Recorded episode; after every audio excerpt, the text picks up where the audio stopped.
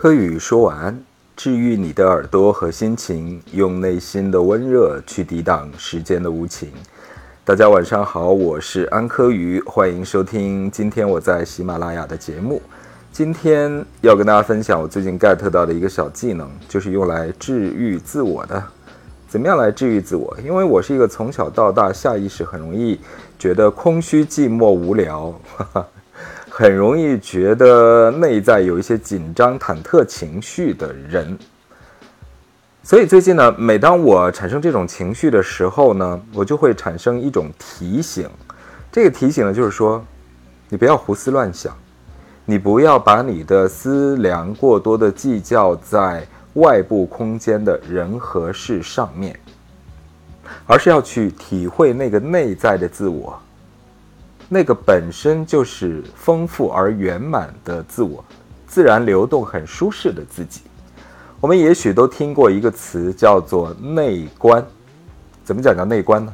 就是把你的呼吸、把你的思想意识聚焦在本我，聚焦在自己的内心世界、那个潜意识当中，去关照那个自我。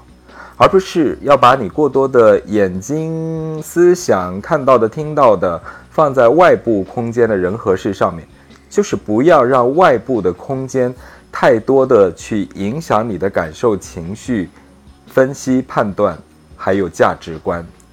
刚巧，今天我刷到了一个短视频，这个短视频上面有一句很好的话，也非常的简单，大家一听就会明白。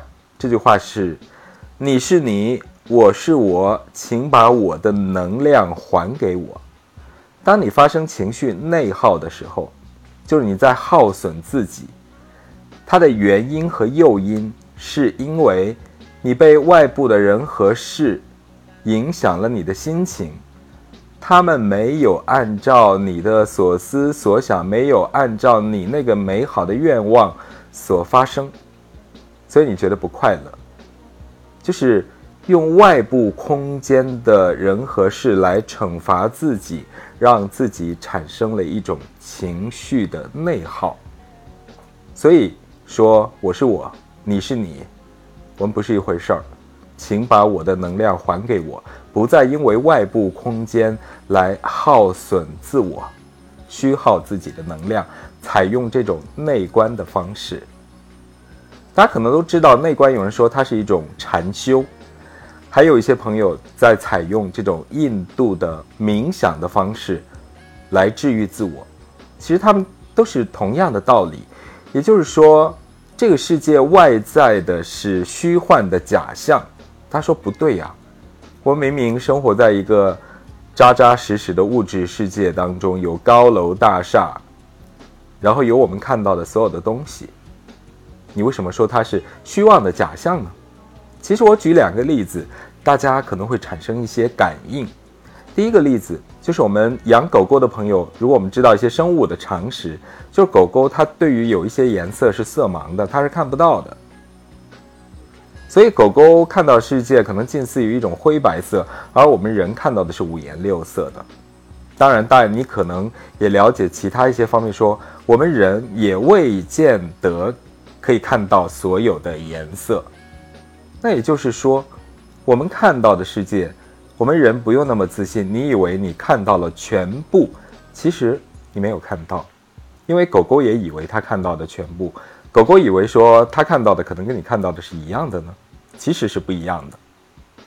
还有呢，就是面对同一件事情，不同的人也会有不同的感受。有些人会对这一件事情发怒。发火不高兴，但另外一个人就会说：“哎呦，这有什么呢？怎么那么想不开呀？”所以说，即便我们都同样为人，我们在面对同一个人和同一件事的时候，我们的情绪觉知也是不一样的。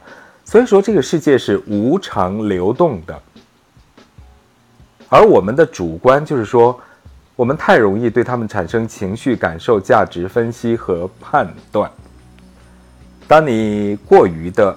把自己的注意力和感受放在外部空间的人和事这个虚妄假象、这个充满了虚像的世界当中，你内在的那个自我就不见了。